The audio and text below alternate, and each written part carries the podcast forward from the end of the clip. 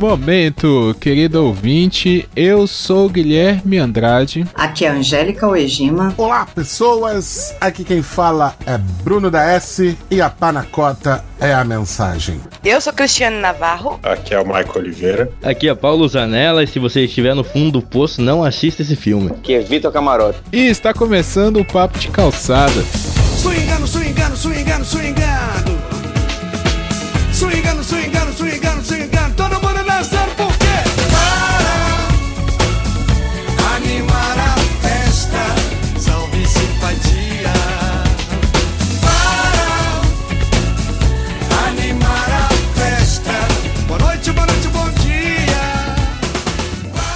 Então, pessoal, estamos de volta aqui, mais uma semana de Papo de Calçada.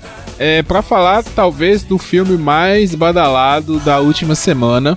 Estamos um pouquinho atrasados, né? Tem muito podcast aí que já falou desse filme. Inclusive eu participei de um que foi com o pessoal do TDA, trocando de assunto. Foi bem legal o papo que eu bati com eles lá. E agora nós vamos fazer aqui também no Papo de Calçada, porque é outras pessoas, outras ideias para discutir. Eu tenho alguns recadinhos antes de começar. O primeiro é o seguinte: normalmente nós fazemos episódios sobre filmes e séries lá no TV na Calçada.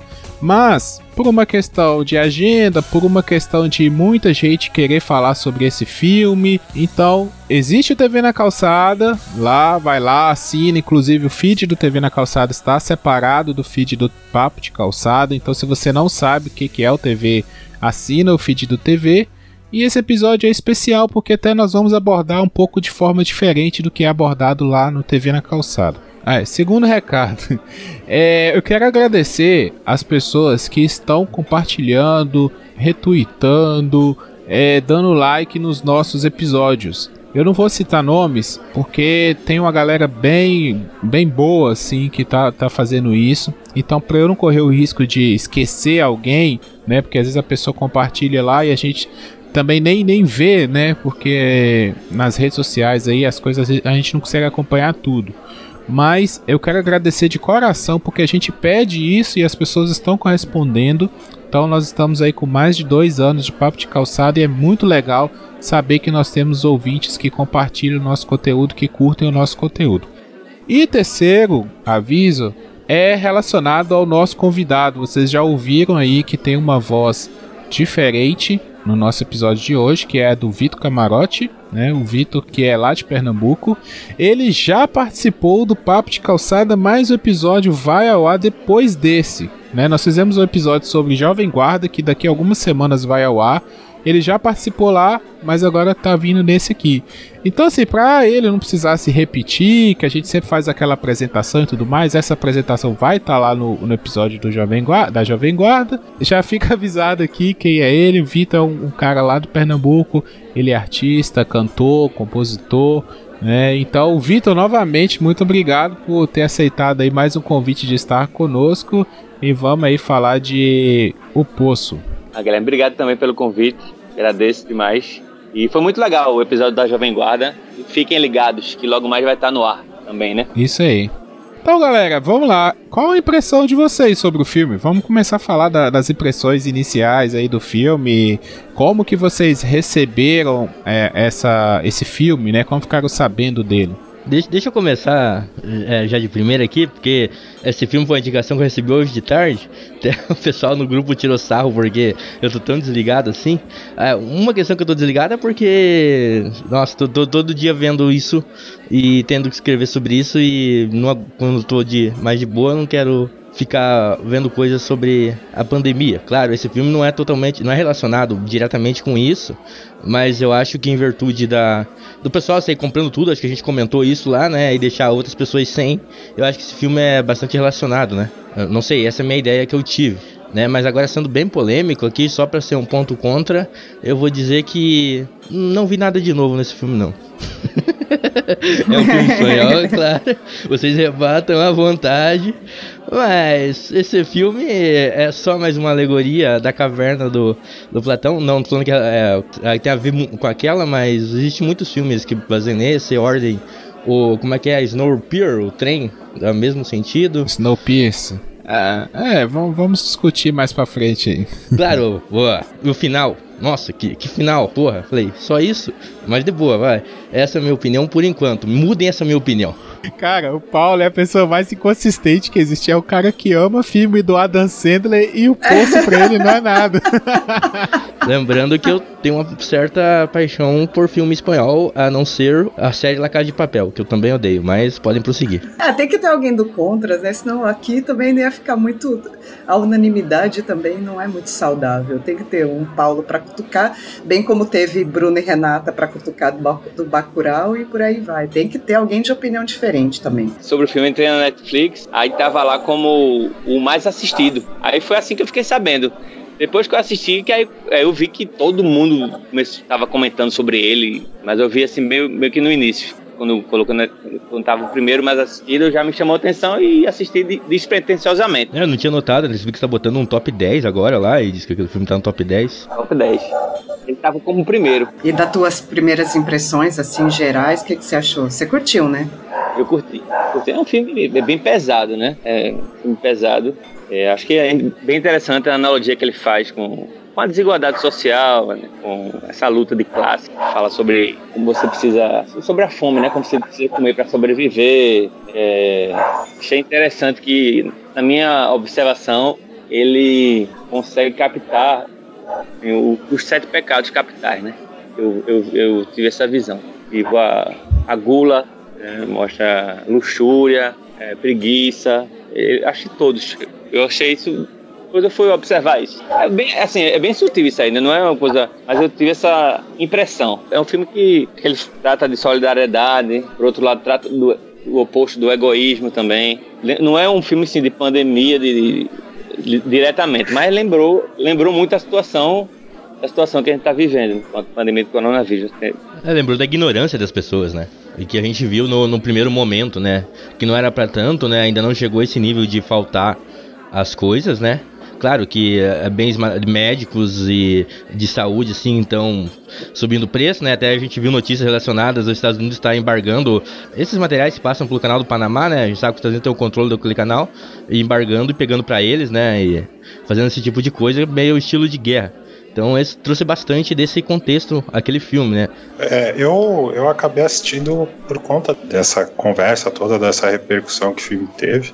Eu acho positivo um filme da Netflix ter esse tipo de, de repercussão por conta que ela está passando por um processo de esvaziamento de filmes de outros estúdios por conta dos outros estúdios grandes estarem abrindo suas, seus serviços de streaming.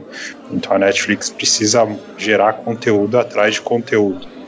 E além de buscar a estratégia de estrear em duas frentes, uma no cinema e outra na plataforma para conseguir Oscar, e Oscar tenha-se credibilidade, ela também precisa que os filmes sobrevivam, tenham discussões, tenham repercussões, e aqui ela conseguiu.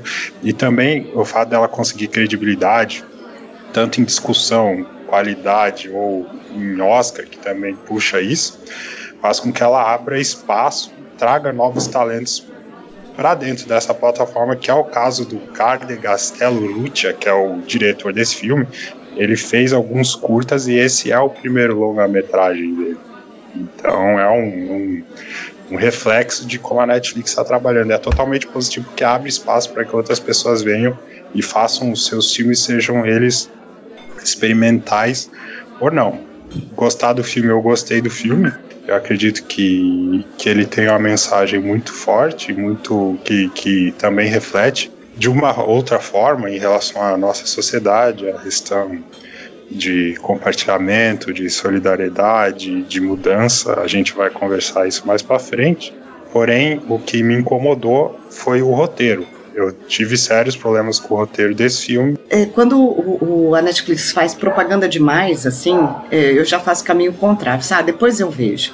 Né, eu fico buscando aqueles que não aparecem muito na primeira tela. Né, fico, eu fico é, garimpando outros títulos e tal que não estão é, tão no destaque ali. E aí foi na gravação do, do episódio passado, né, que a gente que foi a primeira participação do Vitor aí, que daí veio a história do poço, que a Cris e a Cris e o Bruno indicaram, né, na, na dica cultural. E que daí que o, o Bruno, o Bruno, desculpa, o, o, Guilherme já tinha colocado no grupo que eu tinha que, ah, já que você tem que ver, você vai gostar e tal. Aí eu já comecei a ficar um pouco assim, né? Falei, bom, acho que preciso dar uma olhada nesse filme. Então, quando a gente fechou de gravar essa semana, então eu fui ver. E eu diria que não era o meu momento de assistir o Poço. Muito relacionado ao que o Paulo comentou, o Vitor tangenciou aí também. A gente está nessa fase de quarentena, a gente está se questionando muitas coisas, né, em relação ao comportamento humano, à solidariedade, a rever conceitos, esperando que quando tudo isso acabar, a gente, como sociedade, saia melhor. Então, eu diria que foi um momento meio duro para eu assistir ao Poço por causa dessas, dessa situação toda. E acabou me gerando um certo sentimento de culpa, que daí a gente, conforme desenrolar o episódio, eu posso explorar um pouco mais. Mas, no final das contas, eu gostei do filme. Muito. Eu gosto de qualquer filme que provoque, né? Eu acho que o Poço, ele é, antes de tudo, uma provocação. Acredito que a ideia seja essa, assim, não era deixar tudo amarradinho, redondinho, azeitado, né? Ele não é um filme é, que se fecha assim, ah, pronto, chegou nesse final, acabou. É assim que acaba, esse o final, ele tem um contexto para finalizar. Então eu vejo como um filme provocativo e eu gosto desse tipo de filme. Eu me sinto um pouco sufocado, mas também por conta disso. Se você tiver com um psicológico meu não tiver legal, enfim, melhor ver, ver depois, ou se não ver, ver mesmo. Enfim vai de cada um.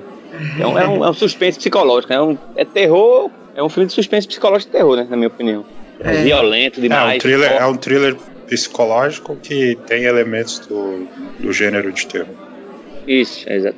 Então, eu sou uma pessoa que, que eu sou meio insensível para as coisas, mas quando eu vi o Poço, eu fiquei pensando quantas vezes que a gente não vive isso na, na sociedade a situação que acontece no, no filme.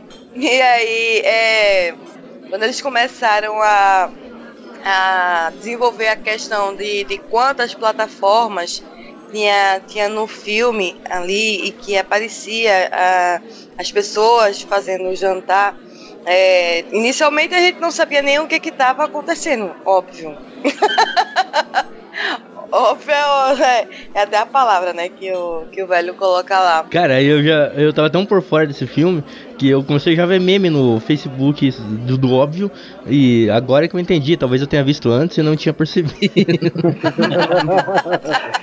é, mas o óbvio vai, já virou meme, né? Não adianta. Esse virou o chavão.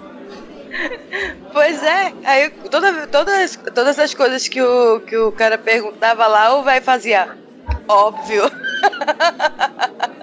Mas é uma colocação interessante, interessante que eles têm. É, da questão de tipo, ah, deixa, vamos fazer, cada um faz um prato. É, quando uma das mulheres que trabalham, trabalhava lá na administração, cada um faz dois pratos pro próximo.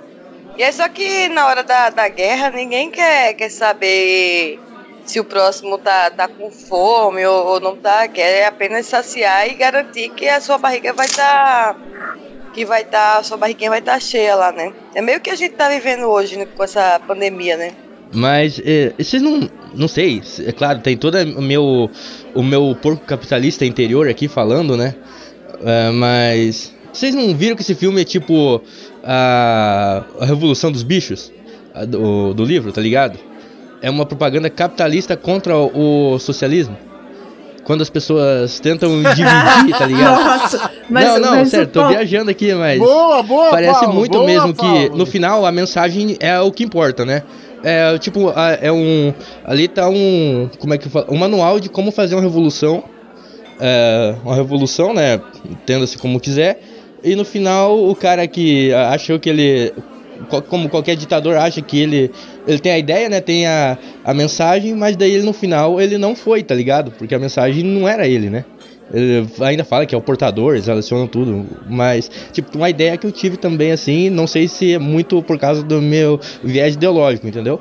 Mas eu tive essa sensação discordando do Paulo, é, é, que eu não acho que seja é, alguma apologia a nenhum tipo de ismo é, nenhum ismo, é, cada um vai, é, essa interpretação está livre para as pessoas é, adequarem de acordo com, com a sua forma de viver, suas ideologias, enfim, mas eu acredito mesmo que o filme ele não faz apologia a nenhum tipo de ismo, nem anticapitalismo, nem antissocialismo, não, não, eu não vejo a, a minha percepção desse filme.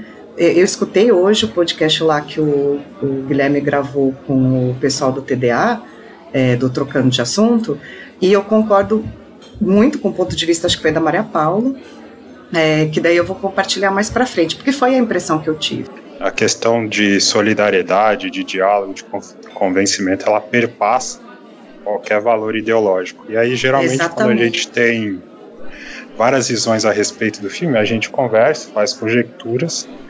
E caso o idealizador tenha declarado sobre, é sempre interessante ver o que, que o idealiza idealizador fala da obra. E o Gardel Rutia, ele diz que a intenção dele é mostrar o quão falho os sistemas econômicos podem ser. Então, é, e, se, e, e, a gente pode conversar mais para frente. A estrutura do, do poço ela tem referências aos dois tipos de sistema. E ele está criticando os dois tipos de sistema. Se é que existem dois, né? Ou mais de é. dois. A gente está com a ideia tão polarizada nesse país, né? A gente entrou na onda dessa polarização aí também. É, que no caso, quando eu digo dois, eu estou falando pelo olhar do diretor. Ele deu declaração uhum. oficial a respeito. Cara, para mim foi. É, é, fantástico, né, cara? Porque todo mundo aqui já sabe, né? Os ouvintes que acompanham, tanto aqui no, nos episódios ou lá no, no grupo, do nosso grupo do Telegram, que eu sou o chato, difícil de agradar, que eu não encontro nada que eu goste. Aí um belo dia no nosso grupo do WhatsApp, glorioso Guilherme vai lá e fala: gente, assista o Poço, é foda. Só colocou isso. Eu falei, pô, beleza, né? Surgiu a oportunidade. Mano, foi acho que um dos pouquíssimos filmes aqui em casa que não foi dada pausa. Tanto eu quanto a Renata, a gente assistiu o filme de cabo a rabo sem ter dado pausa. Prendeu a gente logo, logo de cara. Isso foi bem bacana. E aí vocês estavam aí, eu gostei muito dessa pimenta aí que o, que o, que o Paulo, Paulo lançou, porque eu tenho visto muita gente interpretando um bocado de coisas sobre o filme, sobre o final, porque o personagem, se ele morreu ou se ele não morreu, porque se a garotinha é isso é aquilo. E cara, eu aprendi há muito tempo atrás num filme boboca feito pelo glorioso Nicolas Cage, um filme chamado 8mm, onde o Nicolas Cage tem que. Outro monstro do cinema, né? Né, cara? Pô, ele e Adam Sandler tem que ganhar um dia um Oscar pela, pela, pela, pela, história, pela história de contribuição no cinema. Conjunto da obra no mínimo, né? Pô, lógico, cara. Pô, Nicolas Cage e Adam Sandler já fizeram cada coisa. E aí nesse filme, 8mm, o Nicolas Cage está investigando a morte de, de uma menina lá. E na hora que ele chega até o assassino, ele pergunta: Mas por que, que você matou ela? Eu sou o assassino, simplesmente fala assim: Não tem porquê, cara. Eu queria matar, tinha alguém disponível, fui e matei. E ele fica louco com isso: Como assim? Você não pode tratar a vida assim. Ele falou: Que vida, cara? Eu não sei quem é aquela mulher, não sei. Então o que acontece? O que, que eu depreendi desse filme? É, não tem. A gente fica catando explicação para tudo, tentando entender coisas variadas por trás de tudo. Não, cara. É, às vezes as coisas são o que são. Nesse caso desse filme 8mm, é um cara que queria matar e encontrou alguém disposto a morrer. Pronto para morrer. No caso do Poço, não tem grandes interpretações. O que você viu tá ali. Um cara tentou levar comida para todo mundo. Não deu muito certo. Bom, primeira coisa, eu esqueci de dar um recado no início também que vai ter spoiler tá? Então, quem não quiser spoiler. É verdade. agora ferrou já. já. A gente já tinha que ter. Se você não viu até agora, né? É, eu acho que você não tá muito interessado em saber o que, que é o poço, né? Às vezes tá aqui pra, pra saber como é que faz um poço. Então vamos lá. pessoal de papo de calçada tá, tá abrindo, expandindo o negócio. Não, nesse momento de coronavírus, né? O pessoal deve, não, vou ali aprender como é que faz um poço, né? Vai que falta água.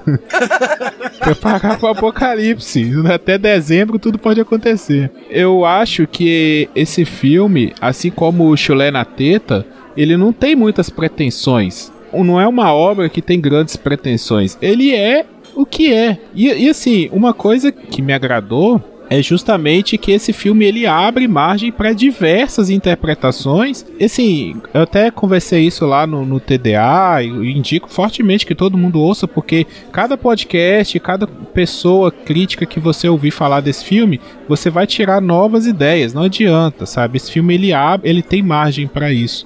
Mas uma coisa que eu falei lá é, a gente tá tão acostumado a ter cinema, ter arte é, bem definida, sabe? Tipo assim, te entrega isso, vai do ponto A ao ponto B e é esse o objetivo, ou até mesmo querer que o diretor e tal, isso não é uma crítica ao que o Michael falou, não. É, mas a gente quer saber qual que é a intenção do diretor, do roteirista e tal, né? Até tem uma grande polêmica lá que é no filme A Origem, né? O Inception, que o, o diretor lá, o roteirista, não sei, depois fala se o cara tava ou não no limbo e não sei o que. O diretor tem que ficar quieto, o diretor não pode falar nada. Depois que ele fez o filme já é, não é mais dele. Pra mim, a arte é a arte, cara, sabe?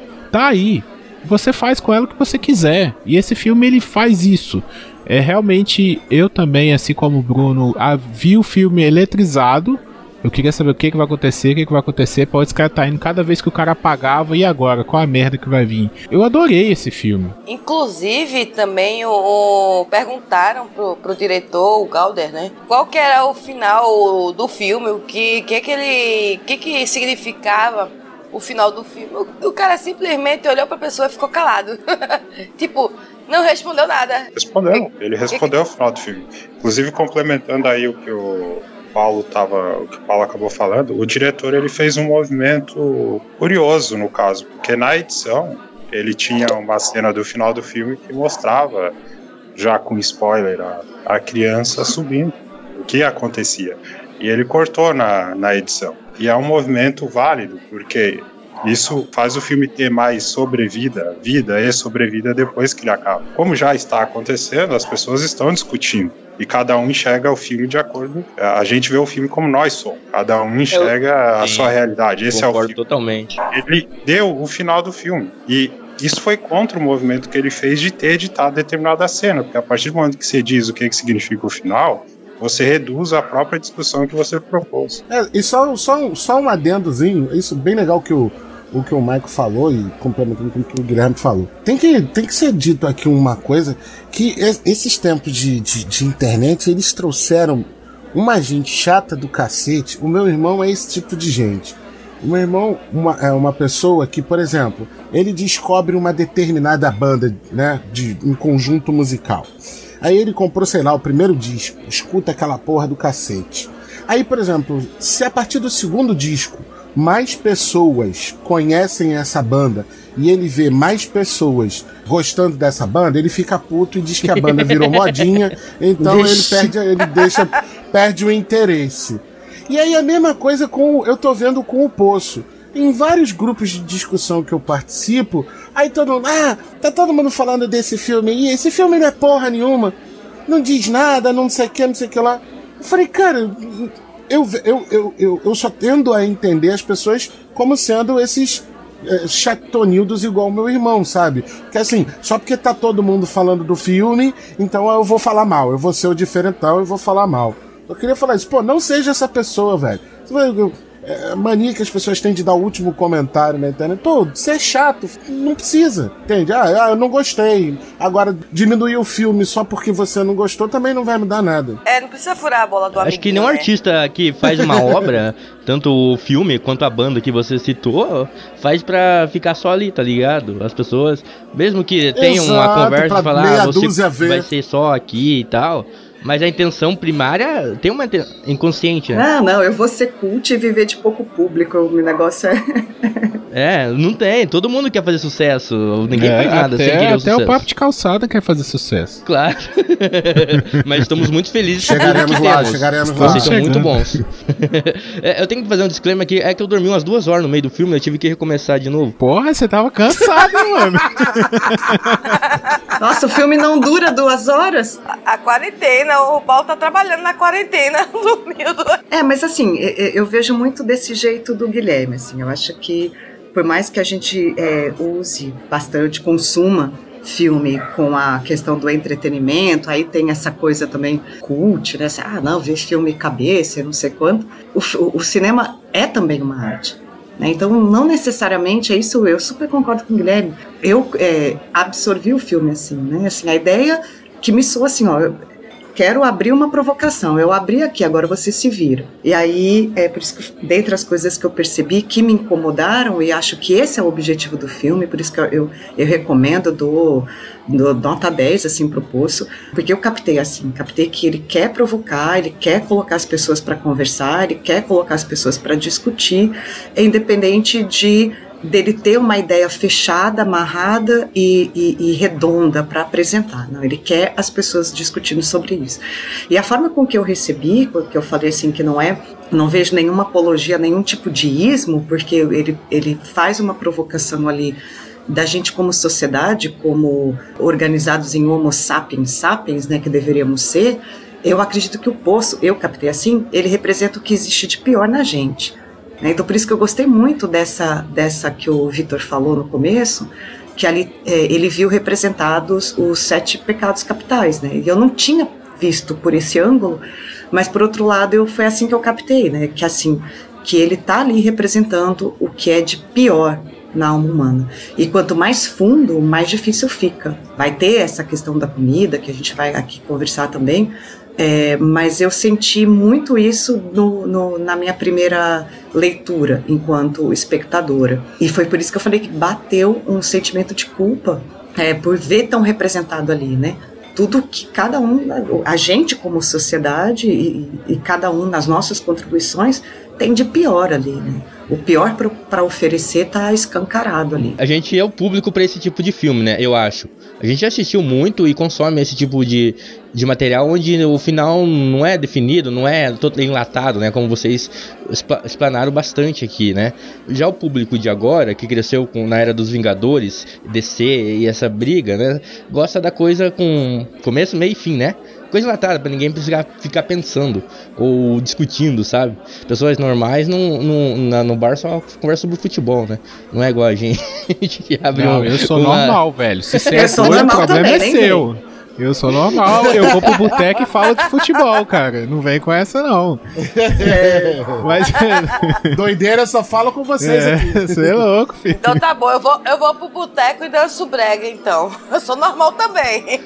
Vocês não acham que esse filme, muita gente está redescobrindo a roda por causa desse filme? Tipo, a, a, a, a gente conhece essa ideia, né? Do, de filmes assim. E tem muita pesada que, tipo, acostumado com esse enlatado, nunca viu uma coisa. Deve ter visto, mas nunca prestou atenção na coisa assim. O filme tá fazendo até sucesso. E as pessoas estão, nossa, estão explodindo a cabeça. Mas não é pra tanto. Ah, cara, porque é, isso é só uma questão, como você mesmo inicia a sua pergunta, isso é só uma questão de repertório. Por exemplo, óbvio que uma rapaziada que quando começa a ver é, cinema, né? Começa a gostar mesmo da arte do cinema. Vamos supor que ele tenha começado com toda a construção do universo Marvel e ele comece a aprender a gostar de cinema a partir disso aí, esse cara, em algum momento, ele vai perceber, porque é impossível não perceber, que esse tipo de história se repete o tempo todo, né? Que no mundo real, por exemplo, os Estados Unidos não salvam o mundo de uma pandemia mundial. Os Estados Unidos roubam os equipamentos né, de saúde do resto do mundo. Então o cara vai começar a perceber que as histórias giram sempre em torno do mesmo eixo. E ele vai procurar coisas diferentes. Né? Hoje, por exemplo, em pleno século XXI, 2020, a gente tem uma vantagem né, que, por exemplo, é, eu e a Angélica, por exemplo, não tivemos na nossa adolescência, que é o, o pró- o próprio streaming né, da Netflix, onde você escolhe, porque tem como você pedir para ela fazer isso, se você quer ver um filme da Espanha, um filme da Suécia, um filme da Índia, basta botar lá no- na busca Bollywood, que os filmes de Bollywood estão lá. E eu tô começando a ver esses filmes e tô assim, cara, que foda, porque é um outro tipo de narrativa que pra eles é óbvio, é natural e que pra gente é tão estranha. A- a- o jeito como eles contam uma história. E aí no meio do, do, do, do negócio, dependendo do filme, tem dança, no meio do filme tem alguém cantando e não é necessariamente um musical, é o estilo de narrativa do cinema deles. Então tá esse hype todo, né? Porque muito se discute pela internet, Mas essa rapaziada vai algum tempo adquirir repertório e, e, e, e vai se desligar disso e vai parar de reclamar disso. Ô Paulo, eu, eu tenho uma, uma ideia um pouco diferente, porque eu vejo toda essa, essa discussão, não tanto assim pelo filme, mas pela situação que a gente vive agora. Uma que, como eu falei lá no início, a mensagem dele, ela está refletindo agora em algumas atitudes da sociedade, quando atitudes individuais favorecem o coletivo. Então, você consegue deduzir isso do filme.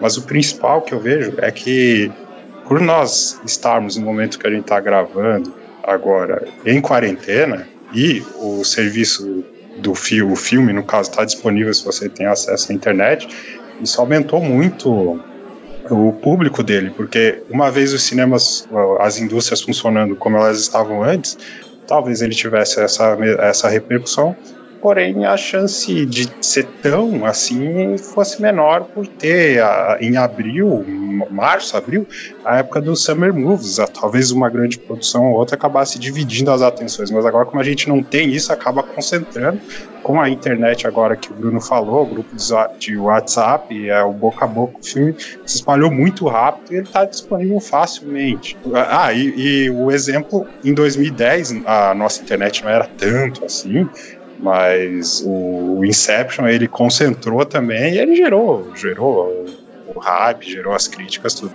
Eu não acho o filme tão complexo assim. E não, não tô sendo o irmão do Bruno, não. É o que eu falei, para mim a mensagem dele é muito forte. O meu problema é mais o roteiro mesmo. Quando eu terminei de, de assistir o filme, eu, eu cheguei a explicar. Eu explicar, não, escrevi sobre ele. E eu achei o roteiro do filme, óbvio, expositivo. É, isso pode ser até um recurso dele, mas eu depois que eu, que eu escrevi, eu procurei na internet ver se que as pessoas estavam achando e eu vi que eu não estava muito sozinho. O que que acontece? A questão de você ter um mundo novo, seja de fantasia ou distópico, e você ter que dar muitas explicações, um recurso é você colocar uma pessoa nova lá que está entrando nesse mundo e quando ele pergunta a explicação dos outros, não é para ele sim para o público.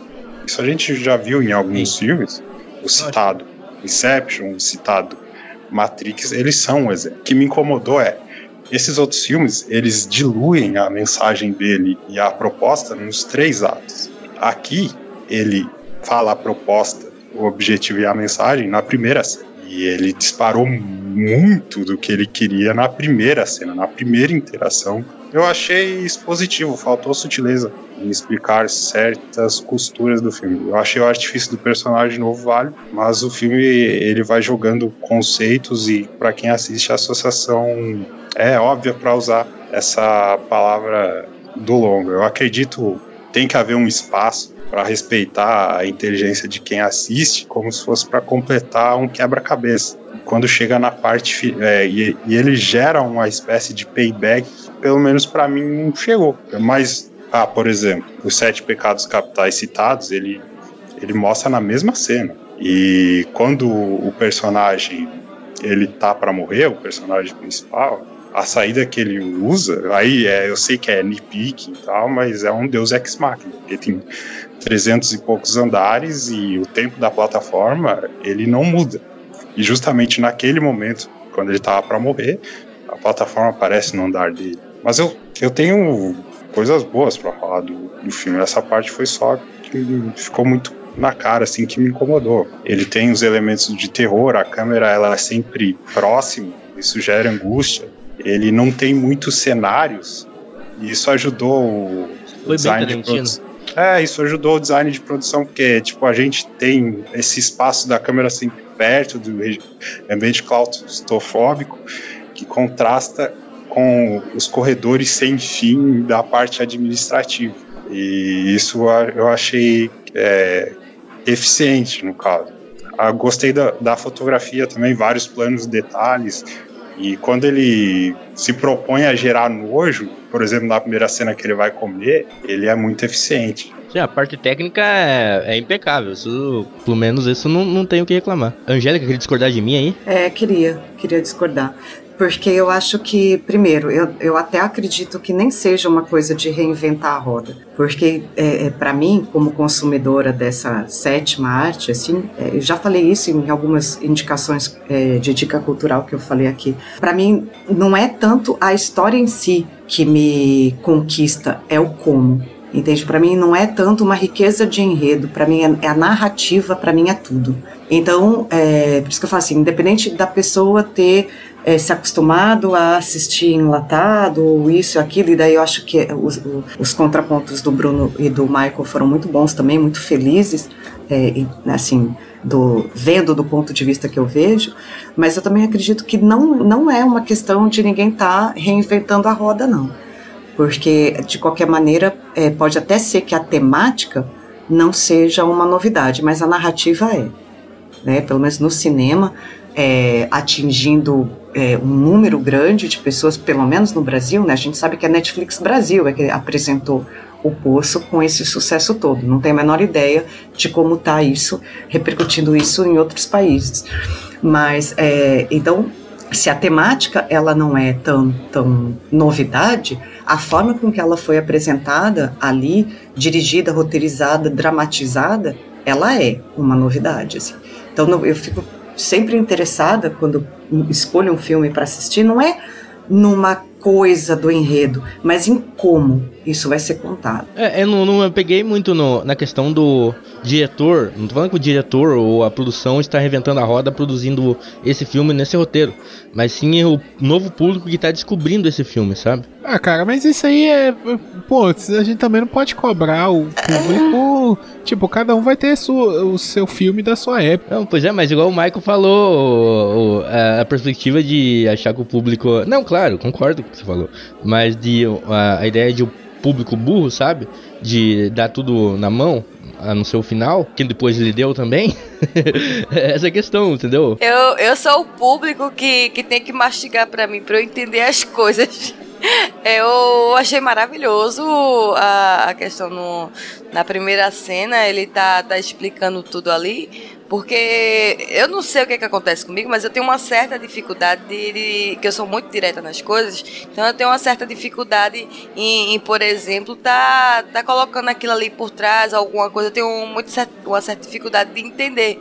Então, pra mim, eu achei maravilhoso ele tá, tá explicando direto ali no, na, logo na primeira cena e desenvolver o, o restante do filme na, nas outras cenas, na verdade, né? Como a Angélica falou que talvez esse não fosse o momento para ela assistir o filme, para mim já foi o momento certo. Tem uma fala do, do Tom Zé, um CD dele que eu já citei aqui um milhão de vezes, que é o Pirulito da Ciência, que ele fala que às vezes a música ela é o, o retrato, né? Ela fala de uma situação? De que, que a gente está fora da situação. Mas tem horas que a música ela vai falar da gente, né? Ela vai falar de nós ali, ao mesmo tempo que a música acontece, ela está falando de nós. Então ela é um, um como se fosse um espelho, né? A gente tá, nós estamos nos vendo na, na música, na arte. E esse filme para mim ele casou isso, sabe? O que o Michael falou de né, é, o filme ter saído num momento, vamos dizer, certo, que ninguém tá tendo acesso ao cinema, né? Ninguém tá indo ao cinema.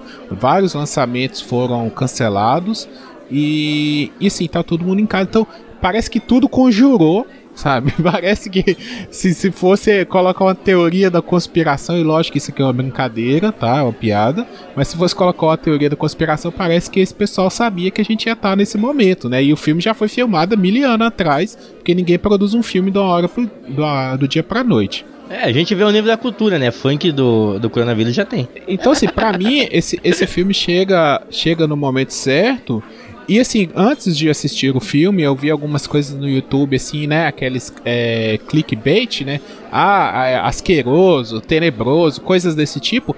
E eu não achei isso, sabe? Eu não achei esse filme asqueroso ou tenebroso, seja lá o que for, que, que, que dá esse, gera esse asco, sabe? Porque esse filme ele é tão realista sabe? Ele é tão realista e, as, e agora o pessoal pode até fazer um paralelo com o Parasita, né, do ano passado, que é um tipo de filme que tem essa ideia de não entregar tudo na mão do, do, do, espectador de gerar essa conversa. Parasita gerou muita conversa sobre questões políticas, né? Sobre questões, várias questões. Mas o Parasita, ele é, ma ele é mais alegórico. As coisas são bem representadas, as metáforas dele são, são bem é, alegóricas. O, o Poço não, ele é, ele é na carne, sabe? Ele é a realidade. Isso para mim é o mérito do filme. Porque por mais que, igual o Michael falou, né, o filme ele já te entrega a ideia no começo e ele vai com essa ideia até o final. Só que a forma que é executado Cara, a vida é assim, sabe? Você tem todas. Você enxerga a partir do momento que você é, toma uma certa consciência, vamos dizer ali, uma, uma maturidade da vida adulta. Você começa a enxergar as regras do jogo e essas regras elas não vão mudar ao longo do tempo. A sua vida vai passar por ciclos e, e vai ser repetitiva e, e você vai você vai, quando você chegar a 80 anos de idade e olhar para trás, você vai ver que aos 20, aos 30, aos 50, aos 60, todas as coisas repetiram. Só você só mudou a forma de agir naquelas situações, sabe? Que é aí que é o amadurecimento. Então, esse filme, assim, ele tem essas metáforas que eu acho genial, sabe? Essa coisa da o cara tá lá embaixo, tá Concordo. lá em cima, tá lá embaixo, tá lá em cima. Tem hora que tem para comer, tem hora que não tem, sabe? Tem hora que é, estão cagando na sua comida, tem hora que você caga na comida de alguém, sabe? Isso tudo são coisas que acontecem ao longo da nossa vida. E, e, e, eu volto a dizer, eu não acho que esse filme tenha a pretensão de ser grandes coisas, sabe? Ele é uma história. Uma história cheia de camadas, assim como a cebola, assim como o Shrek. Eu acho muito oportuno que estejam crescendo em número as produções que começam a apontar isso. Ah, alguém pode dizer, ah, mas sempre teve e tal. Beleza, mas é, vamos lembrar, hoje a gente tem uma era de streaming, né? Então, querendo ou não, quem tem um acesso à internet acaba tendo acesso a, a, a, mais elementos culturais, ou seja, formando um repertório, então isso atinge mais pessoas. É, houve um tempo em que pô, você só tinha acesso ao que chegava ali no, no cinema. Né? Eu mesmo morava numa cidade que chegou, houve uma época que teve cinco cinemas, mas depois de um tempo concentrou tudo no shopping, então tinha um shopping na cidade com três salas e, por exemplo, quando chegava férias ou de verão ou de meio de ano, eram só as animações, os filmes é, pretensiosamente feitos para criança. Então é o cinema que escolhe. Hoje não. Você tem só na Netflix um catálogo enorme, mas você ainda tem aí outros concorrentes que estão chegando. Você já tem o Amazon Prime, vai ter outros que vão chegar até o fim desse ano. E aí o que, que acontece? É, esse número dessas produções que começam a. Como é que eu vou dizer isso? Explicar de outras formas é, a, a, o que o sistema capitalista, ou que o sistema vigente, tá? Porque pode não ser só uma crítica ao capitalismo em si, mas, a, por exemplo, essa miséria humana que a gente é, é, é vive no momento de escassez. Então, esse número das, dessas produções ele vem crescendo. Até porque muita gente está começando a perceber isso, como o Guilherme falou né? É, vamos dizer que esteja saindo de um mundo de faz de conta, de um mundo de, de conto de fada, ou como o, o, o, o Paulo falou, do mundo em que existam super-heróis para salvar o mundo e piriri pororó, e percebendo que é o seguinte, cara, a vida é dura, os humanos são uns troços muito escroto, e o que, que a gente pode fazer, e que, que vamos aprofundar certas questões né? E, e vamos levar isso para mais gente. Isso eu tenho achado muito importante. E vamos, vamos combinar aqui, né? A gente está falando de um filme espanhol, do caso do Poço, é, e no caso do, do Parasita, que é um filme coreano. Então, são visões, outras visões de outras partes do mundo que chegam para nós aqui brasileiros. E, e, que, por exemplo, a nossa visão sobre isso é Bacurau. Vamos colocar assim, que foi o último grande filme que, que, que aborda esse tipo de, de questão. Então, assim, é, essas, essas produções elas são muito importantes num momento em que, em que estamos. Né? É, é, é, coincidência, é coincidência do universo que estejamos em quarentena, sofrendo uma pandemia, mas que bom que está acontecendo nesse momento que a gente possa refletir sobre isso. Isso que eu acho mais importante. A reflexão sobre o assunto. Obras, né? É, sobre isso sempre houve. Né? A gente já falou diversas vezes aqui de Revolução dos Bichos de 1984. Você pode adicionar aí Admirável Mundo Novo e uma série de outras obras distópicas para lidar exatamente isso com sistemas de governo, sistemas econômicos ou essa miséria humana. É, mas agora elas podem é, chegar para o grande público e eu acho que isso que é o mais é o mais legal de tudo. Eu queria dar dois exemplos, um mais antigo, um mais recente, a respeito do, da mensagem do filme. O Guilherme falou há pouco tempo atrás da questão de você estar tá por baixo, depois você tá por cima. Isso tem diferenças de sistema para sistema, mas todo sistema ele proporciona esse tipo de, de realidade em maior ou menor grau. E num regime mais totalitário, quem chega com a revolução, se você discordar, você é descartado. E no regime que, que a gente vive aqui no Brasil, eu vou dar um exemplo. É, eu já contei isso em off, mas eu, eu trabalhava é, eu trabalho, no caso, em uma empresa que, que ficou muito famosa aí nos escândalos do governo Michel Temer em 2017. Saudade e o dono Michel Temer. oh, é, o, o, dono dessa empresa, o dono dessa empresa, o CEO, no caso, hoje ele voltou, ele é o CEO. Ele divulgou conversas é, para se livrar, para arrefecer ali o que, que, seria a punição dele. A empresa que é a JF, ela, ela foi punida, é, teve a sua punição pela justiça, mas não só isso, a perda de credibilidade dela impactou fornecedores não quiseram mais prestar serviço para ela. E aí ela teve que cortar gastos, ela cortando investimento e depois ela demitiu pessoas. Então as pessoas que estão lá no nível zero, elas sempre vão ter as suas necessidades atendidas. Você diminui um pouco aqui, passa por um aperto lá, mas você sempre vai estar tá com, com todas as suas necessidades atendidas. E quando você faz um desvio que você é pego, entre aspas, vamos dizer assim, quem sofre é a pessoa que está lá na ponta, lá no outro nível, que é o Zé que foi demitido porque a empresa teve que cortar custos. E o que a Angélica estava falando aí é que, assim, eu acredito que esse seja, um dos vários motivos que ela. Que, ela, que, que eu também, a gente fica mal quando termina o filme, é que a gente tá vendo essa realidade todo dia, principalmente com esses empresários que não olham, não se importam com as pessoas. Eu vou dar o um exemplo aqui do Madeiro. O Madeiro, ele não está preocupado com as pessoas, o empresário do Madeiro. Ele está preocupado com o seu IPO que estava planejado e agora por conta dessa pandemia. IPO, entra que é IPO? Abertura de capital.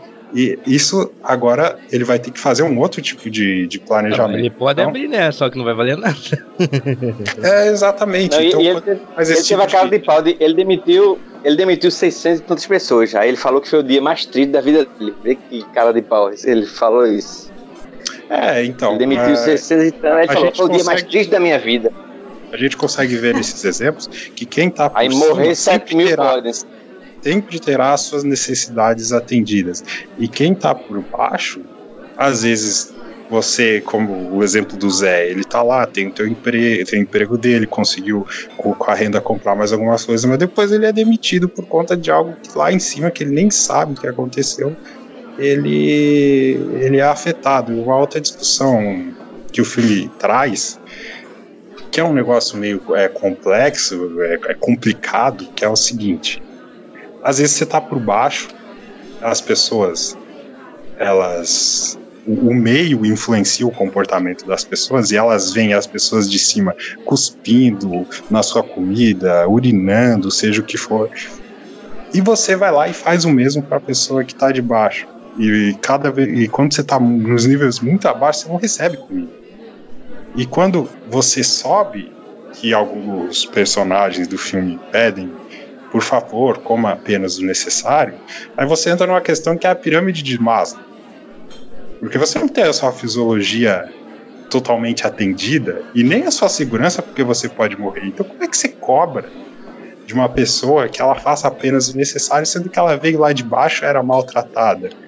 O filme coloca isso em uma discussão complexa, isso é um mérito do filme. Sim, mas no por fim ele não diz. Foda-se, o sistema é assim e vai continuar assim? É, isso dentro do filme, que eu digo é que essa discussão ela extrapola, é uma leitura que é possível de fazer. Essa questão que, que o Michel falou é sobre da, da empresa, né? De, por exemplo, de, de demissão e que o Madeiro estava preocupado apenas com, vamos dizer assim, em outras palavras, com, com o dinheiro. É, é um, um, é um negócio est- é, estranho no, no Brasil. Na verdade, é comum no Brasil, só que, por exemplo, eu fico olhando outros países, como por exemplo a Bolívia, eles, nessa época de, de pandemia, o que é que eles fazem? Eles estão reduzindo a 50% é, os valores da, de serviços básicos, como por exemplo, conta de energia, conta de água, é, vamos dizer, alimentação. E isso, nisso, o governo também está dando uma- um suporte às empresas, é, tipo, é, vendo como é que vai fazer para que as empresas não, não sofram é, uma queda para que elas não fechem. É uma coisa bacana. Agora, aqui no Brasil só se vê o seguinte: aumenta as coisas, o povo fica sem receber. E, quem, quem, e a empresa continua ganhando igual. Porque, por exemplo, tua conta de energia não vai diminuir. Tuas contas continuam a mesma, vamos dizer, do- no geral do povão, continua no, no mesmo valor. E o governo está propondo a diminuição de impostos para as empresas grandes. Não tem, não tem, não tem cabimento, sabe? Se, se por exemplo, o povo vai continuar a mesma coisa, por que e, e vão, vão reduzir a questão de impostos para a empresa ou, ou fazer uma negociação com a empresa para diminuir os gastos da empresa, sendo que o, que o povo tem que pagar a mesma coisa? Não, é assim, é, é sobre a abordagem do Michael, né? É, que eu vejo tanto paralelismo também é, dentro dessa ideia que com o que ele falou, com o exemplo que ele deu de uma grande empresa é, e tal, que lá no nível zero, no filme, é, as pessoas, primeiro, representada pela, por aquela funcionária que voluntariamente vai para o poço, né? É, eles não tinham a menor ideia. É, tinha- ela tinha câncer, né? Ela estava morrendo, então tem até também uma outra abordagem aí. Então, assim, eles não tinham ideia do que acontecia. Primeiro que parecia que era uma coisa boa, que era para inspirar o melhor das pessoas. Então, os próprios funcionários ficam pensam que a coisa ali é, funciona para o bem. Então, não, é para fazer, né, é, despertar o melhor das pessoas e tal. Segundo, que é bem representado, é, nem o- a- a- os próprios funcionários que lidam com aquilo sabem quantos níveis tem. Então, para mim, isso foi muito emblemático, que assim, a impressão que dá é que é, quem está em cima, né, quem está no comando, quem está ditando as regras, é, não tem a menor ideia de até onde o buraco vai. Né? Então, é, é, é, é, di- na divisão de camada social, não, o que tem é, é gente pobre, e aí não, esses pobres, eles precisam é de oportunidade, e não sei o que, fica aquele discurso demagógico, né, como o Vitor falou do cara do Madeiro, aí, ai que triste, dia da mais triste da minha vida que eu tive que demitir 600 pessoas, mas na realidade não sabe até onde vai o buraco.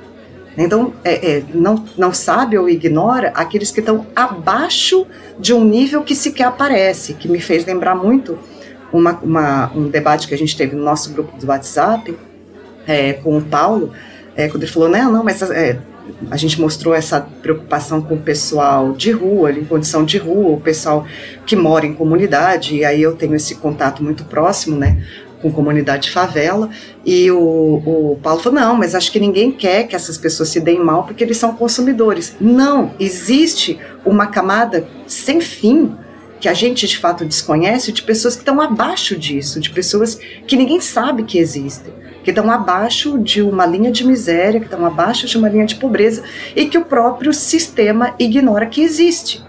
Porque para aquela funcionária ia só até o nível 200, né, ou 250, e não, vai muito além disso. né? Existe é, uma demanda além do que pensava que existisse. Então, essa ignorada que é, o nível zero dá, né, pro, pra, porque isso é bom, porque vai fazer as pessoas crescerem. Então, me lembrou sim muito esse discurso demagógico de uma coisa meritocrática. Eu acho que eu, dá para fazer, eu consigo fazer um paralelismo em relação a isso, porque é para despertar o melhor das pessoas, o potencial bom que as pessoas têm e é, sem ideia de até onde isso vai, qual é a profundeza dessa, dessa dificuldade ou dessa miséria toda aí em termos de, de, de organização social mesmo. Mas assim, eu, eu acho justo essa, essa questão, sabe? O mérito do filme tá em fazer as pessoas discutirem, sabe? Porque assim, ao mesmo tempo que a gente tá falando, né, que ah, essa fórmula é repetida, é repetida, é repetida, é repetida. Beleza. Mas olha, vamos, vamos observar aqui. Nós estamos em uh, 1, 2, 3, 4, 5, 6, 7, 8 pessoas nesse, nessa chamada aqui, nesse podcast. Um convidado sete membros do Papo de Calçada. Olha pra você ver o quanto esse filme provocou. É quantas vezes o Papo de Calçada teve praticamente a sua equipe toda num, pod, num episódio de podcast. Tá? É muito difícil. Eu não encontrava o Michael, acho que há mais de um ano numa gravação. então, assim, é, esse, essa coisa do filme fazer a gente discutir, talvez vai fazer muita gente abrir a mente, sabe? E não tô falando da galera lá de cima, que nós estamos até próximas delas, né? Porque eu coloco todo mundo aqui num nível bem mais privilegiado do que a maioria da, das pessoas no Brasil, sabe? A, a, galera pobre do Brasil, que vamos dizer que está abaixo do nível 200, né? Não tá, não tá ouvindo podcast, não tem condição de gravar um podcast, sabe? N nós estamos num nível mediano, vamos dizer, né? Mas que ainda chega comida pra gente. Mesmo que pisada por muita gente, mas chega comida pra gente.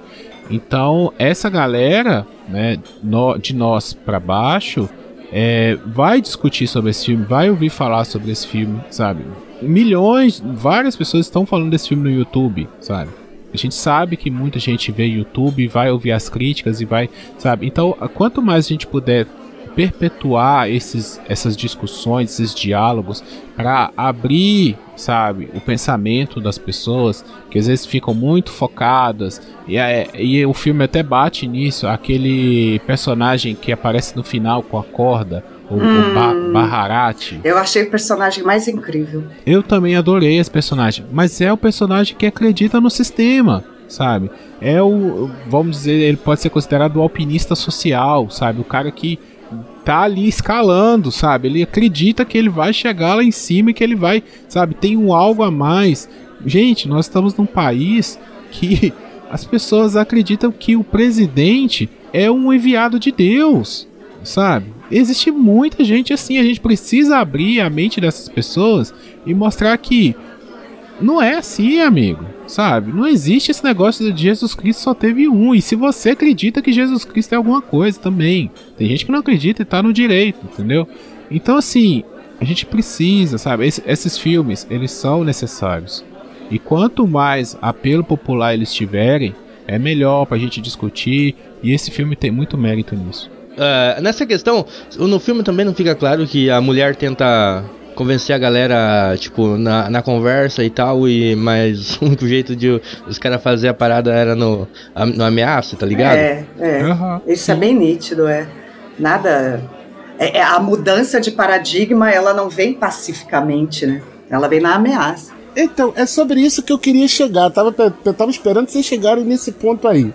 Porque o que, o que fica muito claro, né, nessa nessa questão é do tipo, a mulher acreditava, porque o, o Guilherme falou do Baharat, e, e é, eu não me lembro agora da, da, da moça com o cachorrinho, é, ela acredita na solidariedade espontânea, que é o termo usado, né? Ela acredita que as pessoas, se elas se autorregularem, a comida chegará para todos. E todo mundo caga pra, pra, pra questão dela, etc, etc. É, literalmente. é, é o liberal que acredita que o mercado se regula naturalmente e que tudo vai dar certo. Não, pois é, cara, o começo, a primeira, a primeira parte do processo é a informação chegar em todo mundo. Não adianta você querer, tipo, igual a Angélica citou, o cara que tá lá no, no fundo do poço agir de forma coerente, né? De forma correta ali no caso para todo mundo comer, sem ter informação de como é toda a estrutura, sabe? E a gente não tem, né? Como vocês citaram, no Brasil não existe essa estrutura de informar todo mundo de como são as coisas, né? E mas daí é muito batido na tecla de vamos fazer alguma coisa, mas tipo tem que ter um, um, um começo, meio, fim, né? Para chegar nesse ponto. Então. Sim, e, e complementando o que o Guilherme falou, o filme é inteligente em fazer essa provocação aí na, na questão do liberal que acredita no sistema e ao mesmo tempo que ele provoca o sistema socialista, porque o poço funciona através de um planejamento central, no caso da comida. Ele, como a Angélica falou, eles não têm noção de quantos andares tem e tem muito mais andares do que eles imaginam e a comida, mesmo se as pessoas é, se regularem, ela acaba antes do que os próprios andares é, antes dos andares, e é o que a Angélica falou antes, eles não têm noção das, da quantidade de camada social que existe. Só traduzido pro povo brasileiro, o Bolsa Família não resolve o problema. É, exatamente. Ele é nem, nem é resolve o problema e não pesa também no orçamento da União. É, eu, eu só dividindo aqui, um, já que falou de Bolsa Família, eu tô achando o máximo, é porque eu tô me privando né, de discussões na internet, achando o máximo todo mundo que criticava o, o Bolsa Família correndo atrás do Corona Voucher. É um negócio. tá lindo demais, gente. Isso tá lindo demais. Mas aí voltando. Aí a moça propõe a solidariedade espontânea e não chega, né? Existe um planejamento central, vai dar comida para todo mundo, a comida não chega. Então vamos fazer a comida chegar para todo mundo por meios violentos, né? Então os caras começam a distribuir comida só quando passam do quinquagésimo é, nível, né? Só a partir daí.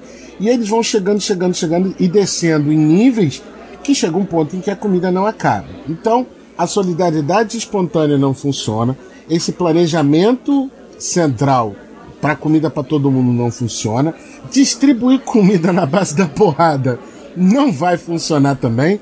O que, que vai funcionar? É a lei da selva, que quem, quem for mais forte que, que, que, que, que lute, eles que lutem. Na hora do, do desespero, da guerra, cada um vai olhar pro seu próprio umbigo, não tem, não tem jeito, assim, sabe? Eu quero colocar numa situação ideal mesmo, é do tipo, então a gente vai ter que ficar sempre esperando o bicho comer, a situação ficar feia. É, o filme mostra a vulnerabilidade do, do ser humano, né? Também. E a partir do momento que ele tá com fome, que ele tá ali, encafiado, tá solitário, ele começa meio que a enlouquecer e perder a, noção, né? É, ué, começa. a- Tem a questão. Pode falar spoiler, né? Já, já fui falar de spoiler, né? Pode falar spoiler, Ah, não pode? sim, total. Não, não, a questão do, canibal, do canibalismo.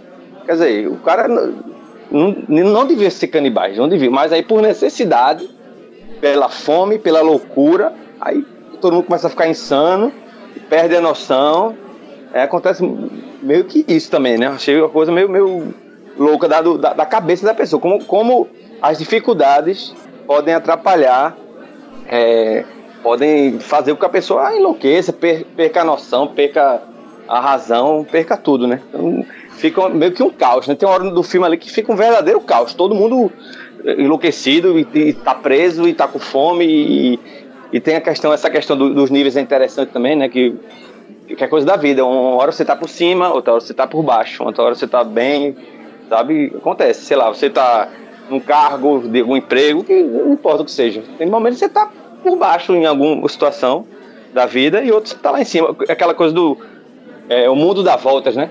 Mundo dá voltas. É, nessa questão aí eu me fez pensar é, desse sentido, não sei se todos tiveram essa ideia, de que quando você.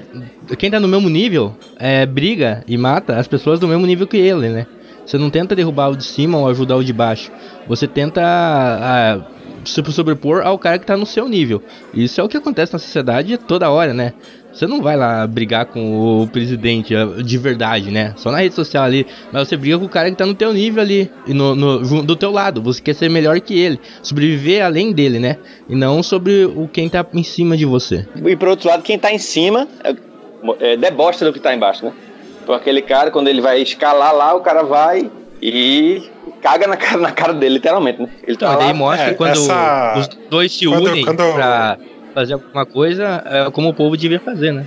Sim, sim. E quando eu falo de, de problema de roteiro, em cima disso que o Victor falou, é, é essa questão. O é, Baharat, quando ele joga a corda, tá claro ali o que vai acontecer. Eram duas opções, ou era essa ou ele ia cair. E, não, e assim, o, o Bruno lançou uma questão é, incômoda, né? Qual seria a solução? É, uma das coisas que, assim, para mim, enquanto assisti ao filme, que vi, né? Falei assim, não, isso com certeza vai ter muito mais andares, até porque a Cris tinha soltado um spoiler na gravação do episódio lá do Jovem, da Jovem Guarda para mim. E uma das coisas que eu pensei ali, porque é nítido assim, gente, ó. É, cada um que entra, pelo jeito, no poço, diz qual é o seu prato favorito, né? Tem aquela coisa de dizer seu prato favorito. Então, em princípio, em teoria, é, todo mundo que entrou passou por aquele momento, tenha sido compulsório ou tenha sido voluntário. Isso significa que lá na produção tem comida para todo mundo. Não era para chegar no último nível e ter acabado a comida. Era para a comida dar em todos os níveis. Mas ela não dá, porque quem está é, no, no, Porque existe uma alternância, né? É, pelo menos no, no, no personagem lá, no, no, no Goreng, ele ora tá no nível alto, depois ele cai para um nível menor, daí ele sobe para um nível alto, daí ele cai para um nível menor. Ele nunca ele nunca tá num nível acima de 50 e sobe além daquilo, né? Aí ele vai despencar. Então é, ele é completamente alternado aí. E é, é por que, que a comida não dá para todo mundo? Porque era para dar, ela foi produzida para todo mundo. Então talvez dentro de uma ideia aí colocada para o Bruno, o que me ocorreu enquanto assistia ao filme, que há uma boa maneira de fazer com que a comida que foi produzida para todo mundo dê para todo mundo é diminuir o número de níveis. Mais gente em cada nível.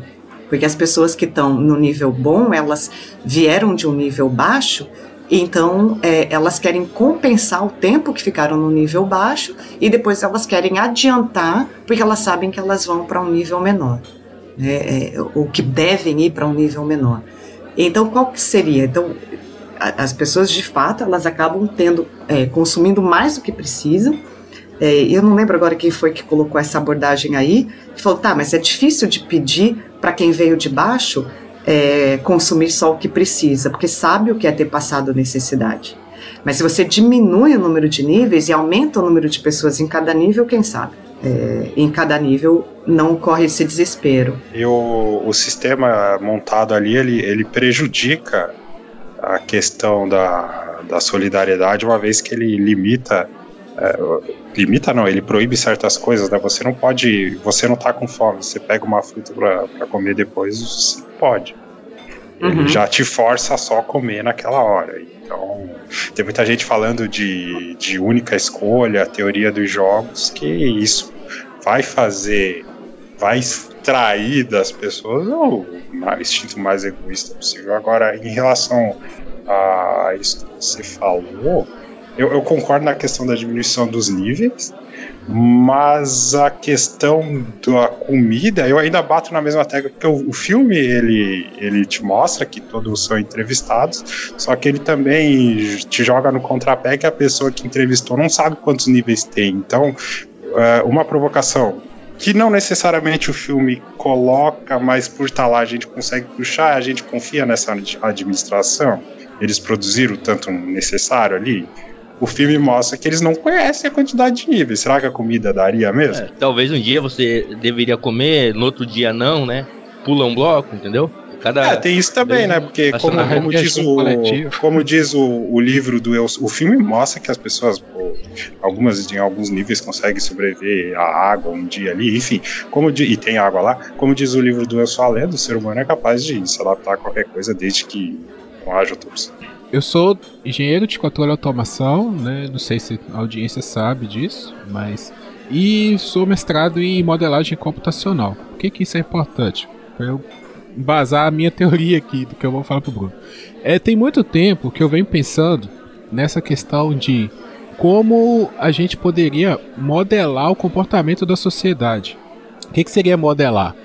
Seria a gente observar como a, a sociedade evolui durante um certo período e tentar ou prever ou apontar os movimentos de forma mais assertiva. Dizer assim, olha, esse movimento foi para cá porque tais, é, tais parâmetros modificaram, certo? Vou tentar explicar mais fácil. É, suponha que um carro está andando em linha reta, né?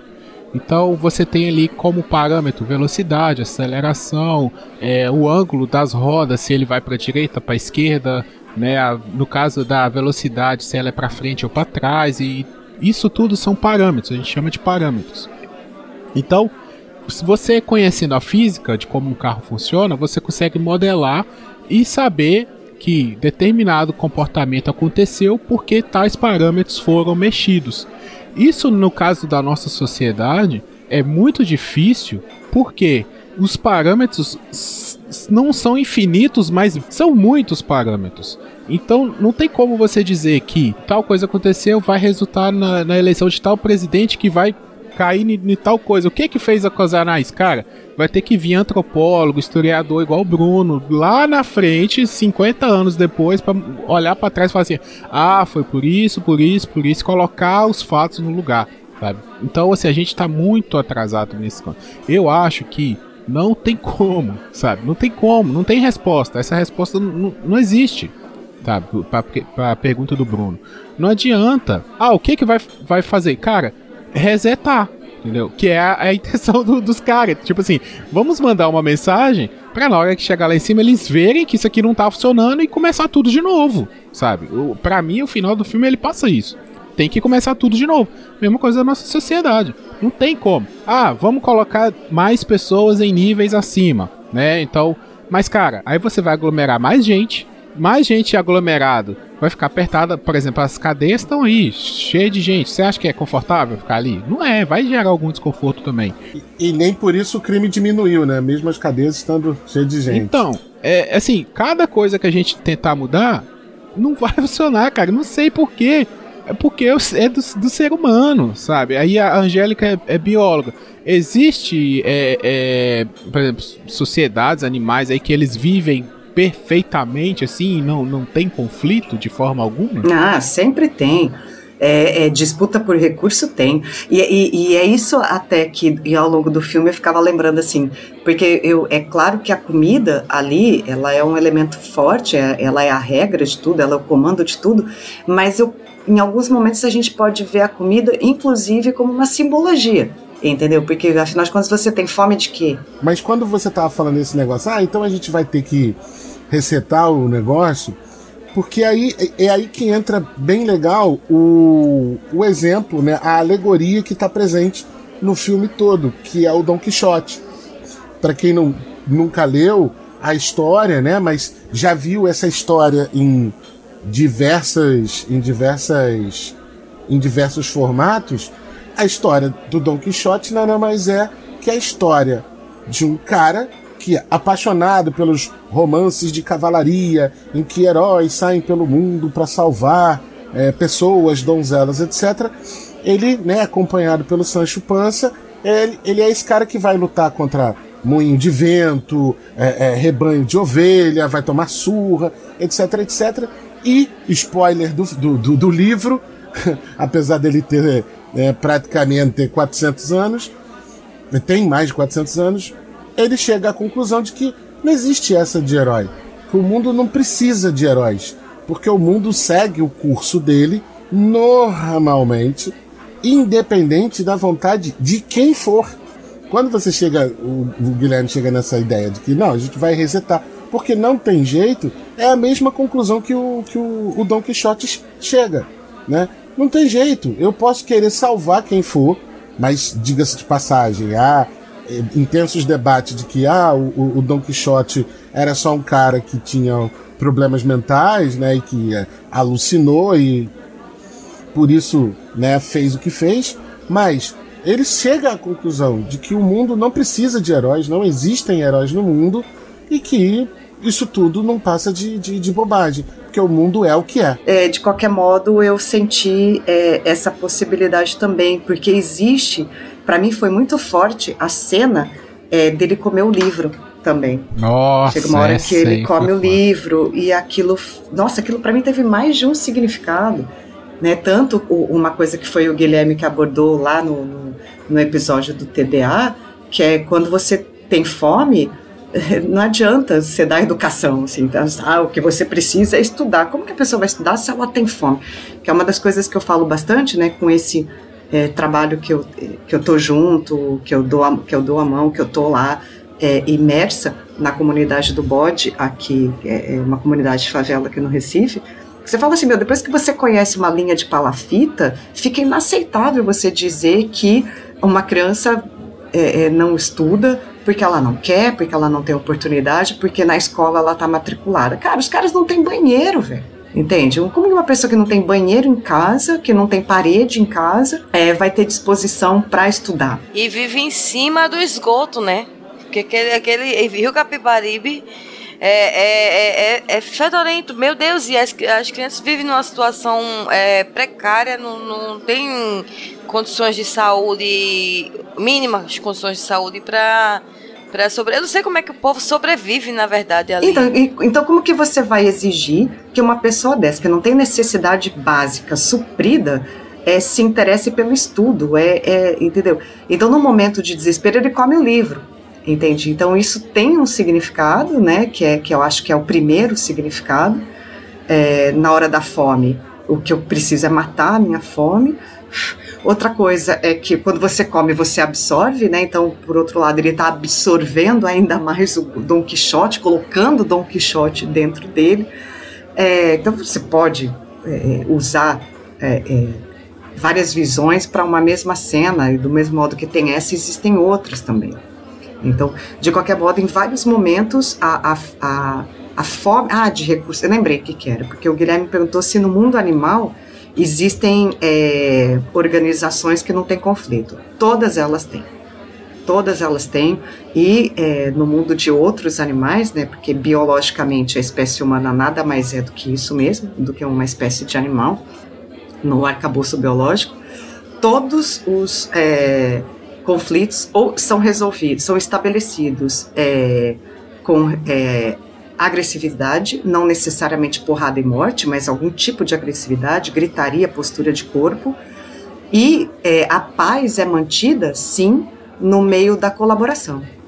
Por meio de colaboração. Você fica no sistema, você é beneficiado pelo sistema a partir do momento que você colabora com todo mundo. Eu teria vários exemplos para dar aqui. Tem o exemplo de pinguim, que é muito legal. É, aquele que não colaborar é, com o grupo vai ficar fora do grupo, então ele vai morrer congelado. Então, no mundo animal, isso é básico. Ou você colabora ou você está fora. E até que esse sistema se estabeleça nos diferentes grupos, é no meio da agressividade. Vai ser grito, vai ser pelo arrepiado, bicho é, gritando e tal, mas não é estabelecido no meio da, da, da conversa, do diálogo, do carinho, não. Isso vem depois. É interessante. Agora, a questão da fome ali é o que a gente é, fala lá atrás, né? Da pirâmide de, de Maslow. Básico, primeiro vem a sua fisiologia. Como é que você vai. é, uma coisa que eu tava até escrevendo, que eu terminei de ler um livro de um autor, ele, entre outras coisas, fala de autorresponsabilidade, e aí ele, ele entra em umas áreas complicadas. Mas como é que você vai eh, falar de autorresponsabilidade para a pessoa que está pensando na janta, que, que não sabe se vai ter o seu almoço, que tem necessidades básicas que não são atendidas? É a mesma coisa que vale aqui. A outra metáfora que ah, muita gente está comentando aí na internet, toda essa jornada do, do- do personagem principal é que ele entra lá para se curar do vício todo esse processo que ele passa é da cura do vício, é a busca da purificação. Purificação, aí tem, vale a pena citar aqui, canais do YouTube, como Elegante, outros podcasts, são as referências religiosas.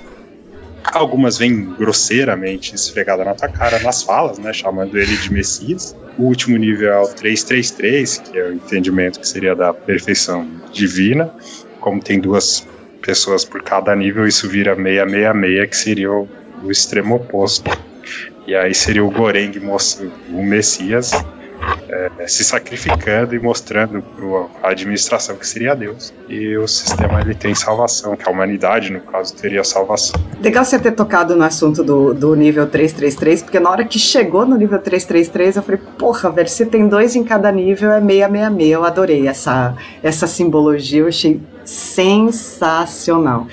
A única coisa que não fica muito clara é se quando ele chega no nível 333 ele tá realmente vivo ou alucinando, né? Pois é, isso não ficou claro, e aí entra no, no que eu tinha falado lá atrás do movimento do diretor, porque ele deu a palavra oficial. Na palavra oficial dele, o, a obra, igual o Paulo falou, não é mais dele quando você lança, mas na palavra dele, ele morreu. E aquilo lá seria uma parte de, de, uma alucinação de como ele gostaria que terminasse. Então, na verdade, o que sobe é a panacota mesmo. É, é, é aquela figura da criança, na realidade, ela também é alegórica, né? Ela também não existe. É, a mensagem da criança, a mensagem que Guilherme Andrade sempre disse nesse podcast aqui, que é eu fico, né? Vamos educar os jovens, as crianças, eles são o futuro. É com ele mesmo, porque pra gente mesmo já não dá mais. São as crianças que vão, vão ajudar a fazer a mesma coisa certa. Tá, mas pensando em roteiro de filme, vai? Porque pelo jeito é que todos nós estamos mais interessados na mensagem do filme do que nos detalhes do filme. Isso eu achei bem legal da gente discutir aqui. Aqui ninguém tá. Ah, mas aquelas, né? Por quê? Por quê? Que eu acho muito mais legal a gente discutir é, esse contexto geral do que detalhe. Mas, é, de qualquer maneira, é, aquela criança ela é alegórica desde o começo. Ela nu nunca esteve naquela situação, eu, eu entendi, sabe? É, tem várias leituras. Dá para remeter à questão da solidariedade, né? Porque ali ela foi. Tem, tem, toda a representação da inocência da criança e de você ali ficar claro o quanto o meio te influenciou negativamente. E aí ele comete, ele comete, ele tem um ato ali de solidariedade espontânea. É, eu, eu acho que até nisso o filme vai bem direto no que ele quer, sabe? Porque antes da menina subir, o, o Goreng, acho que é Goreng, né, o nome do cara. O, o Goreng, ele quer ir junto, né, ali. Ah, tá alucinando, não tá? Tá morrendo? Tá, mas mostra ali que ele quer ir junto. E aí, eu acho que o velho aparece para ele mais uma vez e fala que não, não importa, o que importa é a mensagem, né? O que importa é a mensagem. E cara, o filme termina com a mensagem sendo levada. A ideia é essa, o que importa do filme é a mensagem. A mensagem vai superar tudo, né? Tudo bem, a gente aqui gosta um cinema bem feito e tal, e roteiro redondinho, mas o que importa é a mensagem. Né? Às vezes o final né, pode ser controverso ou não. O próprio Parasita, o final do Parasita também não é aquela coisa assim, nossa, explodiu minha cabeça e não, o meio é mais interessante do que o final. Então, para mim o filme quer, ele é tão, ele é muito direto, sabe? No que que o filme quer? Ele já te apresenta tudo no começo e no final ele te põe na sua cara. Se você não entendeu o filme todo, ele põe na sua cara. O que importa desse filme é a mensagem. O que importa é a mensagem. Você não entendeu a mensagem? Assiste de novo. Dá um tempo, vê de novo, outro dia, conversa com alguém, é, ouve um podcast, assiste um vídeo no YouTube. Entenda a mensagem do filme da forma que ela for apresentada a você, sabe? Mas o que importa é a mensagem. Mas uma, uma coisa que é importante acrescentar aqui que eu falei lá atrás, que o, Netflix ele tá nesse movimento, o Galder Castelo Urrutia, que é o diretor do filme, esse é o primeiro filme dele. É o primeiro longa-metragem dele. Então, e eu, eu, eu, quando eu quando eu, depois eu falei aqui, né, que eu terminei o filme, eu fui escrever, que eu tô num movimento assim de tudo que eu leio, tudo que eu eu tô procurando escrever e depois reler e tal. Então, e aí eu o que eu falei lá no início, né, me incomodou essa parte, eu fui ver as críticas para ver se eu tava sozinho ou não. Não tava. Tem mais gente que levantou esses mesmos problemas. Aí eu pensei, bom, é o primeiro longa-metragem dele. Então, eu acredito que em algum momento ele pode ter esse visto dessa forma? Será que o pessoal. Será que eu estico a corda? Será que eu afrouxo? Será que o pessoal vai entender? É a questão de a gente conferir a carreira desse diretor. O filme, eu falei aqui, eu gostei, eu gostei do filme. A mensagem ela supera essas, essas questões. Ele foi bem defendido. Ele tem uma proposta e a gente fala ah, como que ele foi sobre o que ele é. Ele foi bem defendido. Então cabe a gente acompanhar a carreira desse diretor mais para frente, a julgar pelo a, pelo primeiro projeto, toda a repercussão que deu, tá mais do que Claro, pro primeiro projeto, se ele, se o diretor mesmo ele for um cara bom, né? Ele vai se superar, né? Agora se ele cair na, na maldição de ser de ser o primeiro, de ser o mais alto que ele alcançou, né? E os próximos não serem, aí essa maldição existe, né? Nunca mais consegui superar a expectativa. Mas tem uma coisa que é bom a gente lembrar também, eu não sei como que, como que está repercutindo fora daqui. Porque isso, esse furor todo tá aqui, Netflix Brasil, né? E aí, como é que tá para lá? Eu não tenho a menor ideia. Vou sair perguntando para quem tá fora se tá assistindo se está repercutindo do mesmo jeito que está repercutindo para a gente, né? Pode ser que para a gente tenha, tenha tido todo esse impacto de discussão e tal. Lá fora eu não tenho a menor ideia. Agora, extrapolando um pouco para o diretor, é, porque assim, o que me chamou a atenção foi, foram os nomes, né? Os nomes todos do elenco, o nome do próprio diretor. Eu falei, putz, mas isso tá muito além do, da Espanha, né? Aí eu fui ver, ele é basco, né? Ele é de Bilbao. Aí eu não sei a história dele, eu não sei se ele se criou na, na, na época que, que tinha mesmo o ETA também, então essa visão dele, aí entrar com tudo no primeiro longa, pode ter uma boa de uma explicação de, da própria vivência, né? Com certeza, inclusive tem uma frase do, do filho de um crítico de cinema que é assim, a gente conhece mais os autores de livro, de filme, qualquer opção que seja, pelas suas obras do que se ele fosse escrever uma biografia. É, exatamente, porque eu fui ver, ele é nascido nos anos 70, é, no País Basco, né? Ele é de Bilbao, que era a capital do. do, do quando né, na, na tentativa de País Basco. E era sede do ETA, né? Ele sofreu alguma, eu não sei, contexto histórico, só tô chutando aqui algum, alguma ou, ditadura franquista, alguma coisa desse tipo? Não, não, não isso, isso a gente não tem nem como saber, eu acho. É, da, dessa coisa mais pessoal dele, mas me chamou a atenção ele ser basco. Me chamou bastante atenção quando eu vi que a idade dele também é, corresponde a, a tá aí na, na juventude, o ETA explodindo o mundo ali ao redor.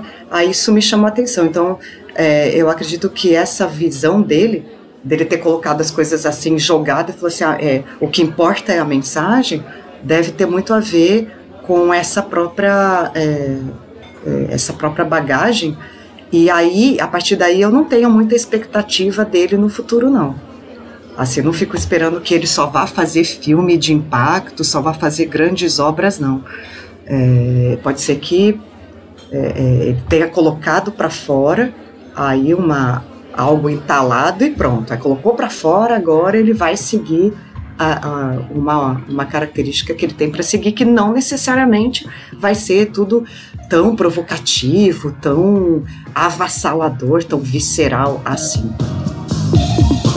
São só questões e sugestões, porque opiniões não cabem no seu calendário.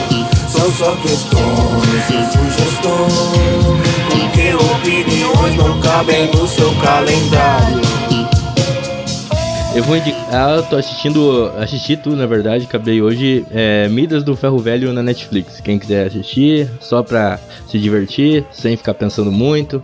Já assistiu é, o Poço, agora você, pra relaxar, assistir esse.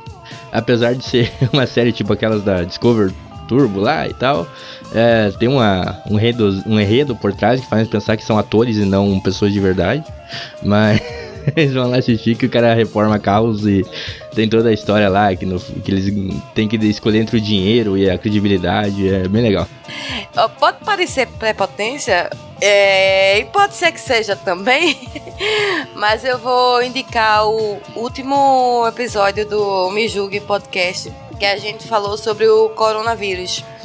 Tá sensacional, assim, eu adorei gravar e o resultado foi incrível.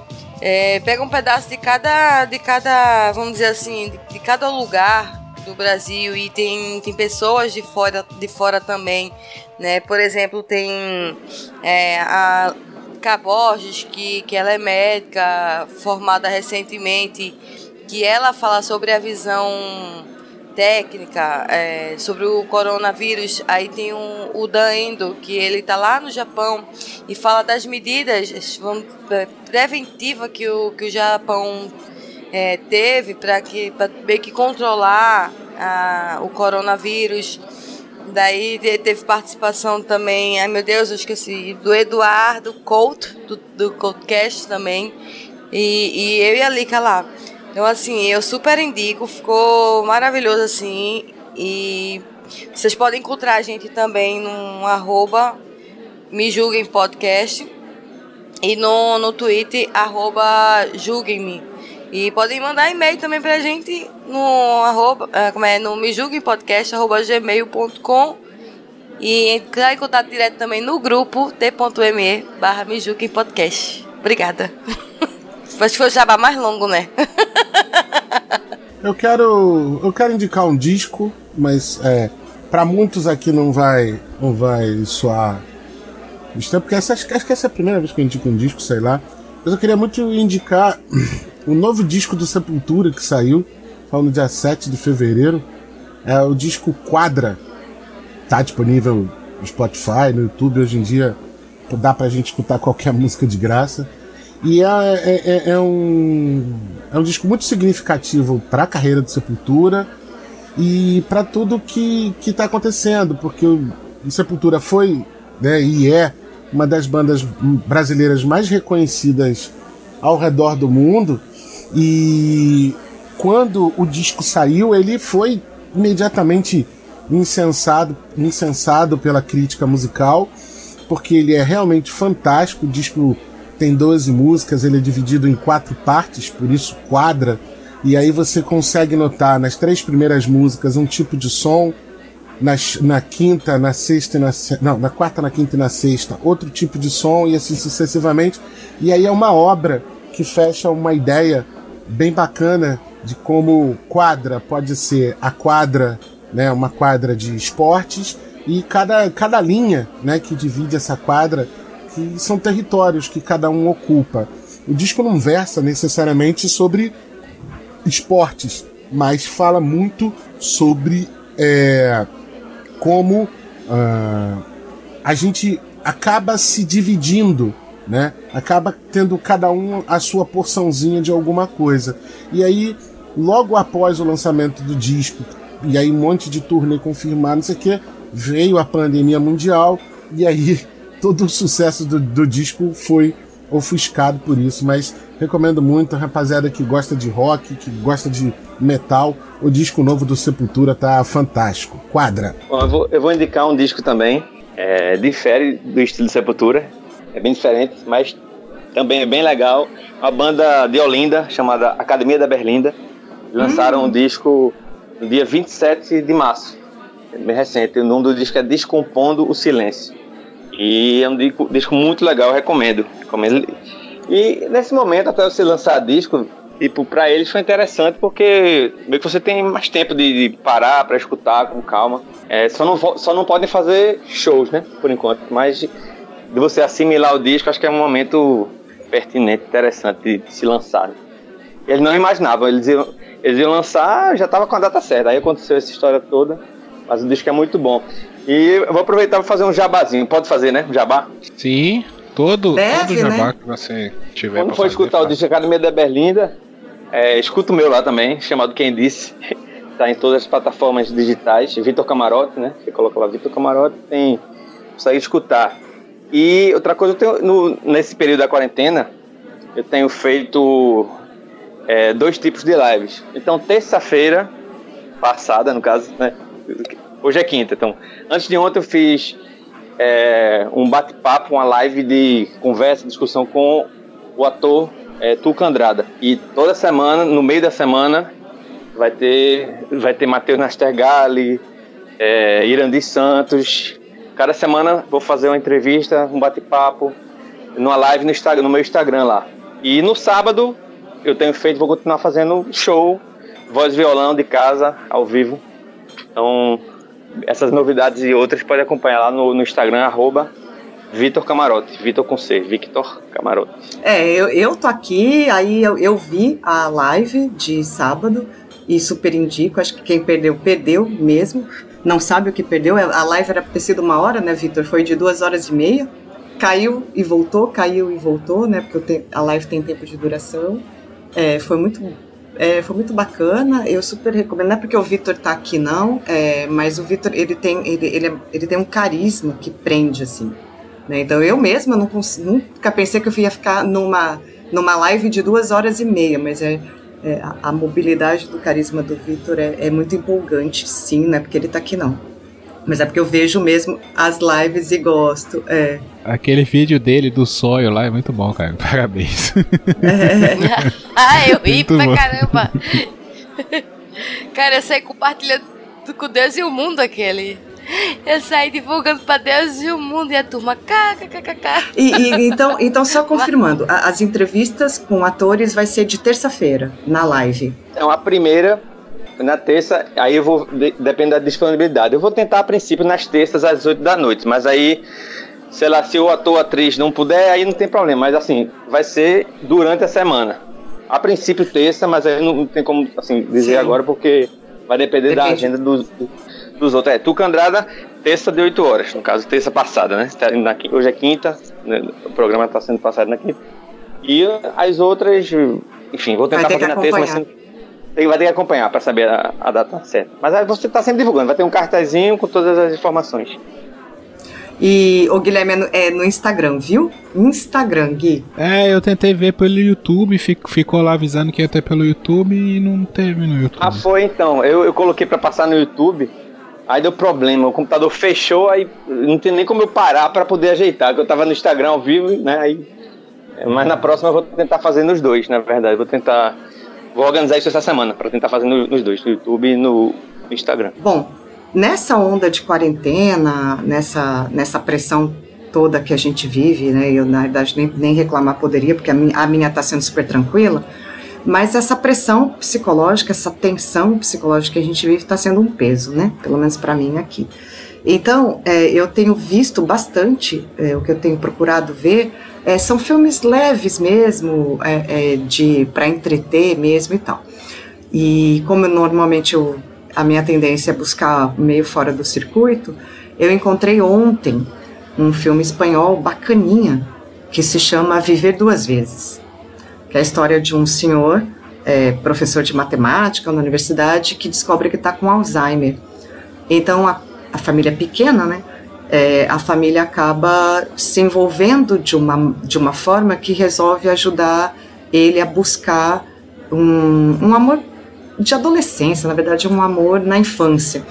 E a história também é ele é muito bonitinho, né? Assim, porque ele não é óbvio. Eu achei que ele fosse ter um final, uma condução completamente diferente, que essa busca fosse acontecer em um determinado momento e tal mas eu acho que vale super a pena, então, esse Viver Duas Vezes, que está lá na Netflix, para deixar a noite mais leve, que é a minha busca, tem sido por aí ultimamente. Eu vou, vou indicar um filme também, que tem na Netflix, é, filme nacional.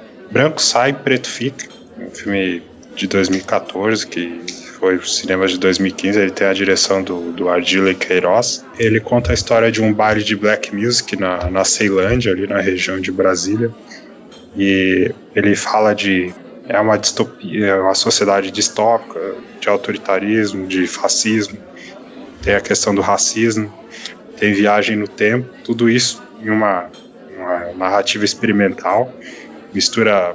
Tem documentário com ficção é, através dele eu conheci o Renato Nogueira, que é estudioso de cultura africana, filósofo, pesquisador. E vale a pena aí para quem quiser conhecer, branco sai, preto fica.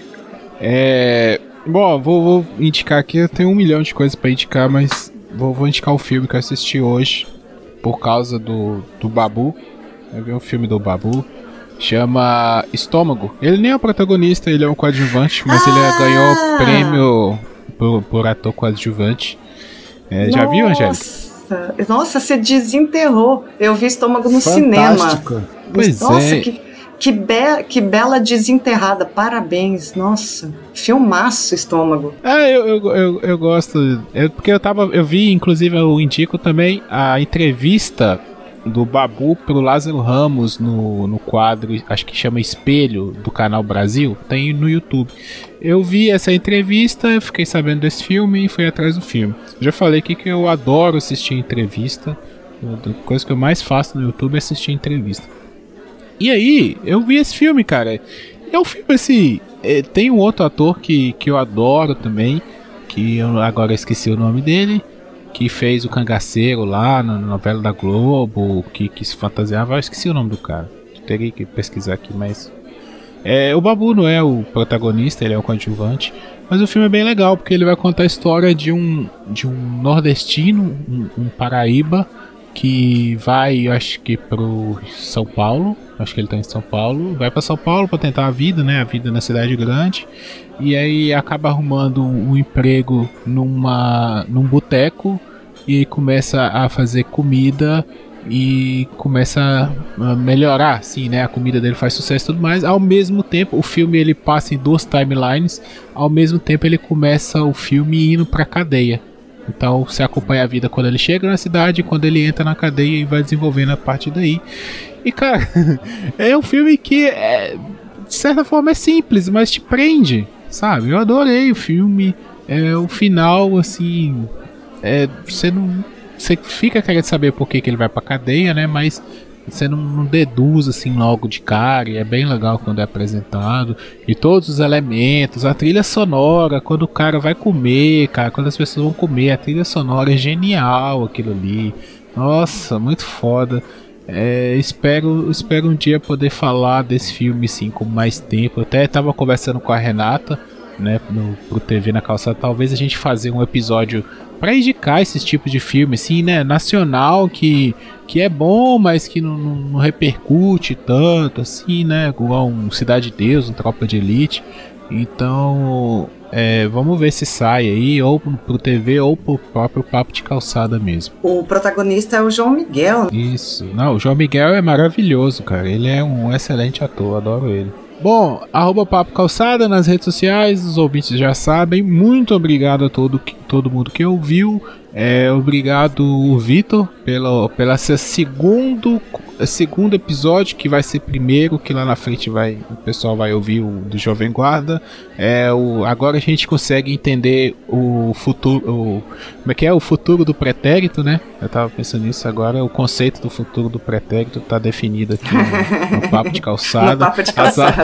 As, as aulas de português, enfim, fazem sentido, né? Então, é, muito obrigado, cara, por ter aceitado mais esse convite. Espero que aceite os próximos que virão, porque já já tá aí, já já tá, já tá pedida uma entrevista com você e logo logo a gente vai gravar ela. Bom, é o nosso blog é o papo de papo de calçada podcast.blogspot.com. Lá você encontra os outros podcasts da casa. Como eu já falei, tem o TV na calçada que tem agora em 2020 um feed separado, então vai lá e assina. Tem o Papo Solo, né, que a galera faz lá cada semana um episódio, é, uma pessoa faz, e também o Papo de Lingerie, que a Renata faz um, um episódio a cada 15 dias e falando sobre assuntos né, da psicologia, do feminismo, do mundo feminino e tudo mais.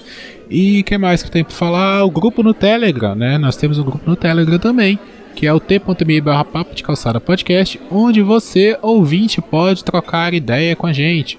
Né? Então vai lá, você pode fazer um comentário, você pode compartilhar memes, você pode dar risada, você pode fazer o que você quiser naquele grupo. Né? Então aquele grupo está lá para interagir conosco e no, nos dar essa essa fortalecida aí para gravar novos episódios.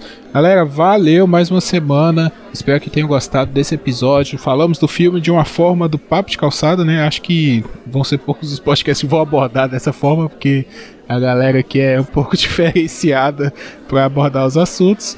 Mas é isso daí, valeu, até a próxima, tchau, tchau.